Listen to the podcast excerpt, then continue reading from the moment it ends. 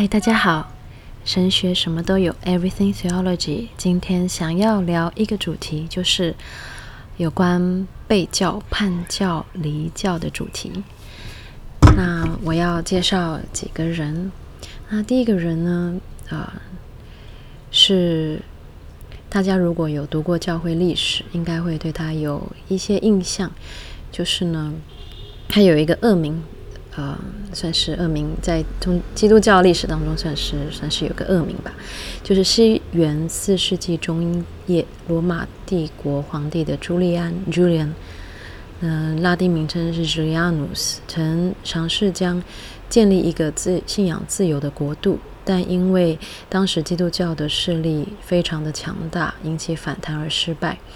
后来呢，他因而遭到教会的攻击，被叫做叛教者 Julian Julian the Apostate。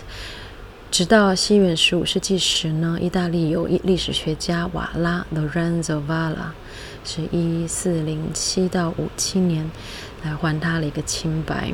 那朱利安呢？他是呃，他有一个蛮悲惨的童年。我们可以想象，在这个希罗时代的时候，这些帝王和他们的王储们呢，都常常都是幸存者，然后要透过战争或者是一些工于心计的方式来生存，或是得到皇位。那朱利安呢？他也是有因此而拥有一个悲惨的童年。他的哥哥也死了，那在呃，他就成为一位孤儿之后呢，他被君士坦狄乌斯帝派至雅典去求学，因此呢，他是一个知识分子的罗马皇帝。在这一年时间之中呢，他深深的爱上希腊哲学和希腊罗马的他们的宗教。十八世纪的罗马史家 Edward Gibbon 他。评论说，无论是政坛上的党派，虽然对被教的朱利安不无感叹，但都认为他在和平时期及战争时期已经表现出超人的才智，对他的国家充满爱心，身为君王能与世界的帝国相得益彰。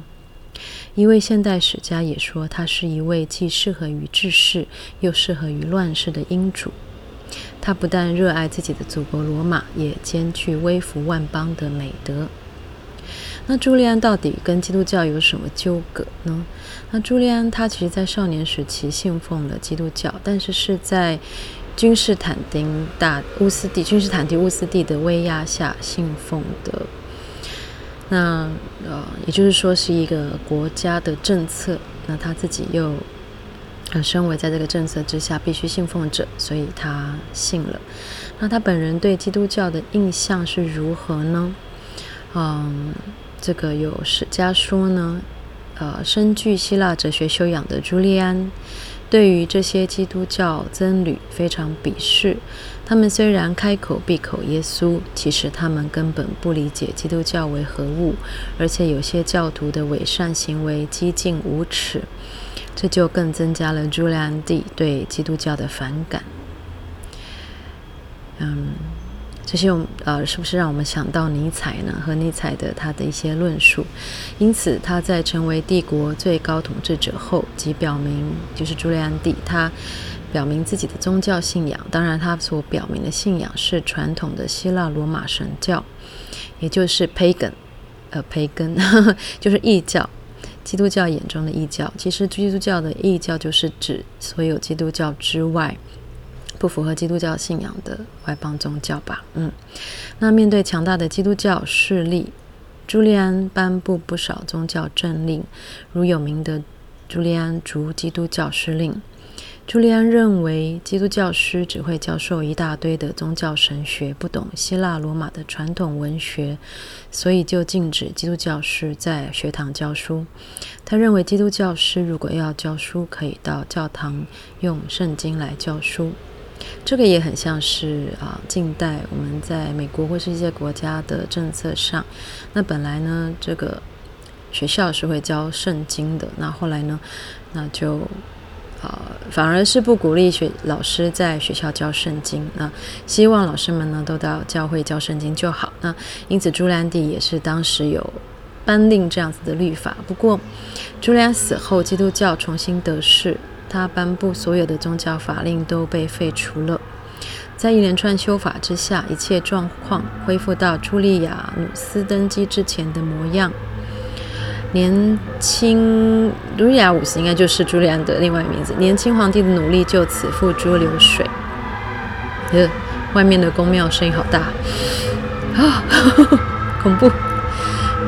朱利安战死后，基督教徒兴高采烈，基督徒用。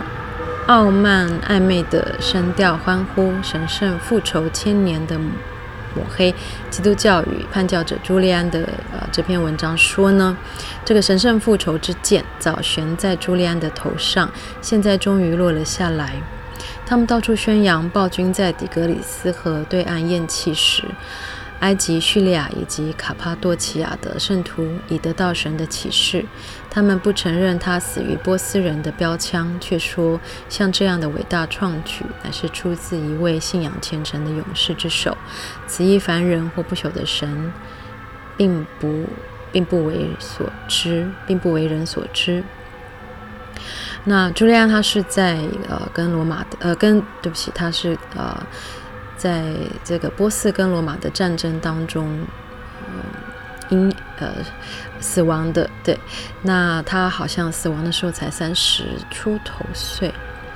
那为什么被讲叛教呢？叛教者是什么意思？叛教者的意思就是背弃信仰的人。早期的基督教会这这样称呼朱利安帝，因为对他的怨恨。基督教会怨恨他废除犹太基督教的法律，怨恨他夺去教会的财产和特权。他在位不过短短的二十个月，在历史上却留下被教者的这个恶名。当然是这个历史是基督教写的历史，所以也看得出教会对他的嗯不满和憎恨。日本学者岩野七生评论朱利安的宗教政策的时候说。啊，就说朱利亚努斯高声反对由宗教支配现世，恐怕他是唯一发现一神教弊病的古代人。呵呵，唯一发现一神教弊病的古代人，这个 这称呼蛮有趣。好，这个注解，一神教呢，常常会造成宗教狂热以及宗教支配国家的情形。这是呃，我现在念的这一篇这个。我一开始没有说明吧，这是一个在网络上面的三个高中生的一篇很优秀的呃文章，他们想要了解这个叛教者的意涵为何。那所以呢，他们的这个语调是比较中性的，听起来就也不像是基督徒，或者是嗯，就看不出来作者本身的信仰或是倾向。那呃，所以呢，这文章当中说一神教常常造成宗教狂热。那他们说，例如犹太人是古代最具宗教狂热的民族，其原因就出在犹太教是一神教。犹太教和基督教是属于父与子的关系，以一神信仰如出一辙。朱利安大帝大概是不希望罗马人走上犹太人的道路。不过，朱利安的宗教改革并没有成功。他的改革为何失败？原因有很多，其中最大的败笔是他死得太早了。这些高中生说，这个朱利安努斯呢，在生前向这个时代抛出一块石头。假设他在位期间不是十九个月，而是十九年的话，那么他所抛出的石头数量将会更多，说不定足以改变整个历史的走向。如果这项假设成真的话，说不定罗马人不再认为信仰基督教可获得在凡间的利益，而宗教或许可恢复成与现世利益无关，仅拯救个人灵魂的存在。那这高中生呢，他们也是认为，啊、这个朱利安大帝做宗教改革是他太过心急了。在一个基督教已经蓬勃的时代，要一夕之间改变实在很困难。基督教对朱利安的抹黑长达一千年，这段时间受到基督教的影响，朱利安有给世人的印象很差的。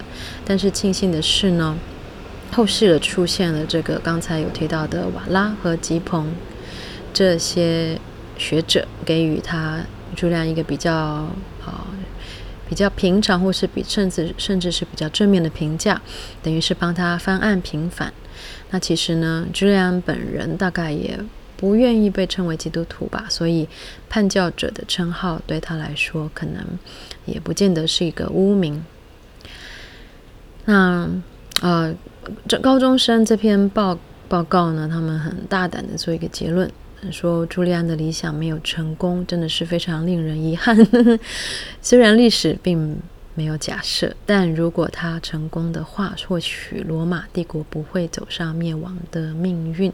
好，这是高中生对于朱利安他想要，因为他自身是一个知识分子，想要进行的宗教改革，就是推翻一个基督教霸权的一个罗马帝国。嗯，那想要恢复一个传统的多神的罗马的宗教信仰。那在 Wikipedia 对朱利安的呃。的性格上描写呢，说 Julian was a man of unusually complex character. He was a military commander, the theosophist, the social reformer, and the man of letters. 就他们认为他是一个斜杠的罗马王，是复杂的性格。他有，他是一个军事的呃指挥官，那他也是一个。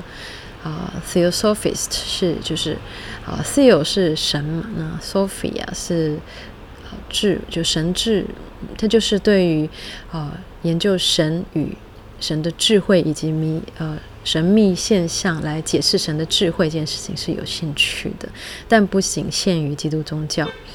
然后呢，The Social Reformer 是一个社会改改革家，改革家也是一个 Man of Letters，他也是一个哦、受。一个算是一个高知识分子，好，所以呢，这是一个历史上我污名的叛教者朱利安。那我现在要介绍呃第二位被教者，那他是被称为是第二位还是第三位还是第四位呢？嗯，好，我讲一下哦，这是远藤周作的著作《沉默》，那手上呢，这是电影版。啊，林远藤周作著，临水服役，土叙出版社。痛彻心扉的人生抉择，这是他的副标。在这个书萨古 endo 这个远藤周作的著作呢，是啊，我们很多人都喜欢或者是看过这部电影。那我啊、呃，简单的念一下它里面的一点的描述，嗯。首先，这整本书叫《沉默》，那它它主要讲的沉默，它是啊啊，我念一下它这个书背的介绍。他他说，反抗历史的沉默，并探索神的沉默，是这个《沉默》这本书的宗旨。那《沉默》发表于一九六九年，为日本近代文学大家远藤周作的巨著，荣获第二届谷崎润一郎奖。其中探讨基督宗教在东方社会扎根时面的问题，包含东西方文化的差异等。之所以取名《沉默》，理由有二：一、反抗历史的沉默；二、探索神的沉默。好，那这个沉默当中呢，它就有一些啊、呃、叛教者。那我不知道您呃，身为一个有信仰或是无信仰的人，你有没有想过，如果你的信仰让你非常的痛苦，你会怎么做呢？那比如说呢，《沉默》书中的主角费呃费雷拉神父，传闻在日本殉教，他在被捕后历经种种残酷的苦刑之后弃教。这个残酷的苦刑非常多种，有包括就是被绑在像十字架的这个木桩上面，放在海边，然后让海水不断的冲打和浸润，那让这个人慢慢的累死。那通常都会一个礼拜就死亡。那，嗯，这消息，呃，这个。费雷拉神父弃教之后，消息传回欧洲，引起很大的震撼。前后有两批会士前往日本寻找真相或救援，其中电影当中的洛特里戈即为贯穿本书的主角，所以也是另外一位神职人员。那后来也是弃教。那当中也有一位角色呢，是嗯，他他叫吉次郎，他是一个。像老鼠一般的人，嗯，在这个书当中呢，窜来窜去。他是为从欧洲来日本调查殉难教士与教徒的耶稣会教士担任向导的日本人吉次郎。好，这几位呢，都在这本书当中呢，嗯，有弃教的这个啊、挣扎和行为。嗯，看一下，好，这边呢。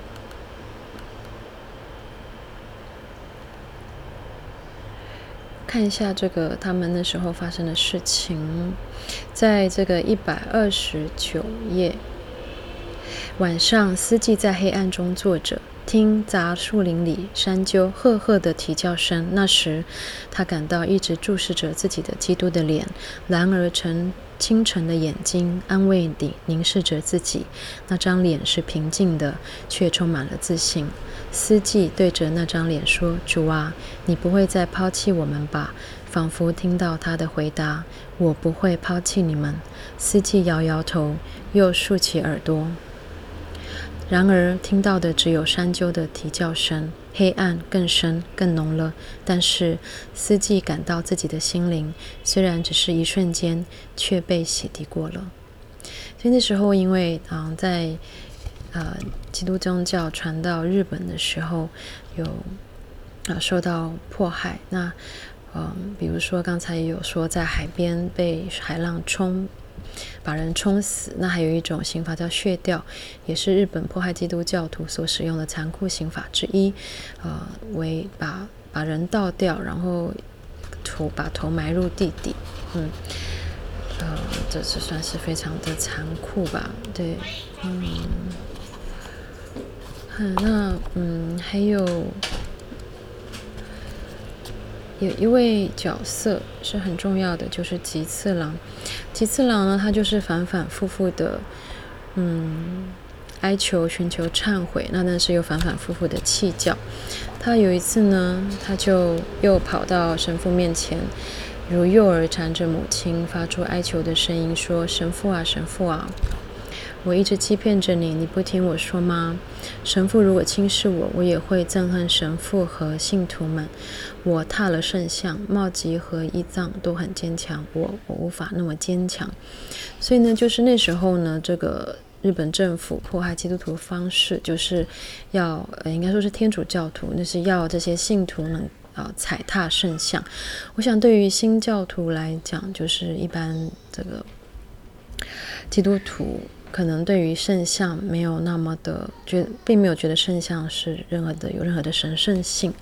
可是对于天主教徒呢，是呃对他对他们来说是很很心痛的。所以踩踩踏圣像呢，也是能够代表他们是否呃信仰坚定的一个试金石吧。那这个小说继续这么说的。那嗯，吉次郎呢，边逃边叫嚷着。他说：“我有话要说。踏过圣像的人有他的理由。你以为我高高兴兴的踏过圣像吗？我脚下的脚，我踏下的脚很痛啊，真的是很痛啊！我天生就是弱者，上帝却要我模仿强者，那是毫无道理的。”怒吼声时断时续，有时变成哀求，又变成哭泣。神父，像我这般懦弱的人该怎么办才好呢？那时候我并不是想得到赏金才跑去密告的，我完全是受到官吏的威胁呀、神父，请听我说，是我不好，我做了无可挽回的事。看守说是天主教徒把我关进牢里吧。所以吉次郎在这时候，就是他就是一直。恳求他，一直想要回到主的身边，因为他在他的信仰的群体当中是被、哦、排斥的。嗯，司机闭上眼睛开始祈祷，对现在在雨中哀嚎的几次郎置之不理，有种快感产生。当犹大在血田吊死时，基督是否为犹大祈祷呢？这件事圣经上没有记载，即使记载了，自己也不会有那种胸怀的。他不知对这种男人要怎么相信才好。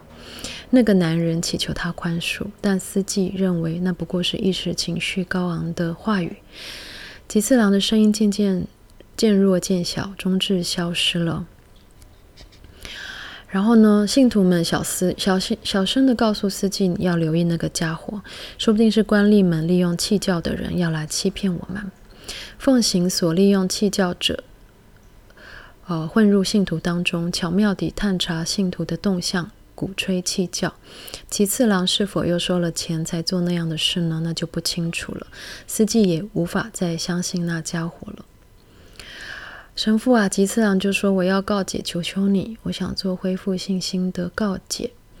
恢复信心指的是曾一度弃教，再次恢复信仰。”信徒们听他这么说，就嘲笑他：“想告解吗？尽管说吧。你为什么来这到这里来？你这个小人！”请神神父，请听我说。吉次郎大声地说：“我是弃教者，可是如果我早生十年，我说不定会是个好的天主教徒，可以上天国呢。我现在是个弃教者，遭到信徒们轻视，这都是因为我生不逢时。我好怨恨啊！我好怨恨啊！”好，所以呢，其实我们看到吉次郎他就是在远藤周作这作品当中呢，是在一个时代里面，他承认他自己并没有一个殉道者的胸怀和那样的勇气，所以每次圣像放到他面前的时候，他就感觉自己畏畏缩缩的，非常痛苦的，脚很痛，心也很痛的踩上去，就是为了要活下去。这是在电影当中，在最后呢，吉次郎他是一个从头至尾一直把。信仰紧紧的，这算是小心翼翼的放在心里面的一个人，即便是他是一个畏畏缩缩如老鼠般窜窜窜流在这个基督教和日本官方的当中，好像苟延残喘的活着。可是呢，他呢跟啊耶稣会士。啊，洛特里戈和这个已经弃教的费雷拉神父，其实都是三个不同层面的弃教者。可是呢，在电影当中呢，在最后呢，似乎远藤周作替他们平反。其实他们把信仰就是紧紧的握在手心，然后隐隐的放在心心头的深处。所以这小说让我们这个。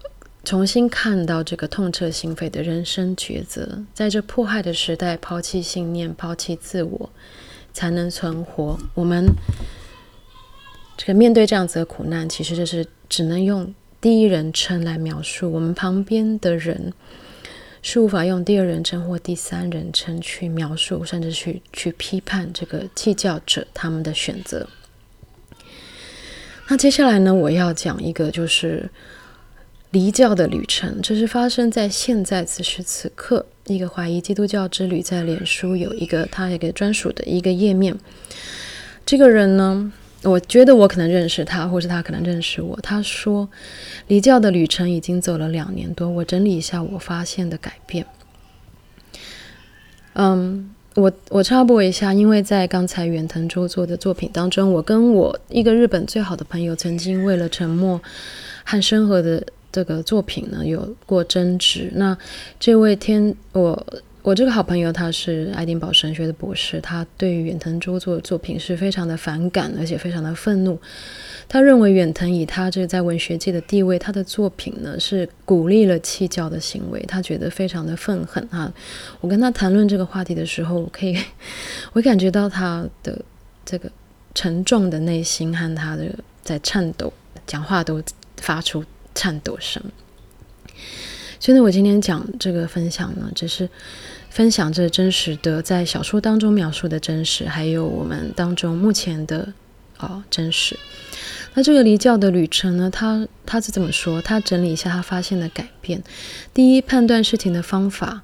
呃，这个基督徒他怀疑基督教之旅，并且呢，他走向离教的旅程。他说：“第一，判断事情的方法，我更擅长批判性思考了。这带来的好处是更容易看穿人的话术或是理论的漏洞。这不仅限于宗教方面，日常生活也是。同时，我也更在意自己讲出来的意见是否合理、逻辑一贯，又是建立在事实方面。二，面对世界的态度，我对世界的各样东西有更多的好奇心。以前我只想要学跟圣经和神学有关的东西，家里几百本书都是信仰书籍。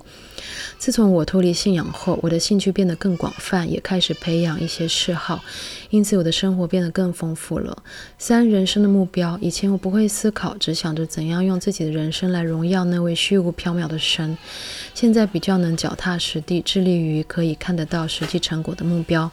当我遇到问题，我会找实际的解决方案，而不是花时间祈求看不见的神来帮助我。如果是无解，那就学习接受。也因为今生只有这么一次，所以会更珍惜去做我想做的事情，并乐在其中。第四，与他人的互动，我跟别人中间不再隔着传福音的使命这层屏障，我可以真心跟别人交朋友，也更能接纳他们与我的不同之处，不会拿宗教教条去定义他们。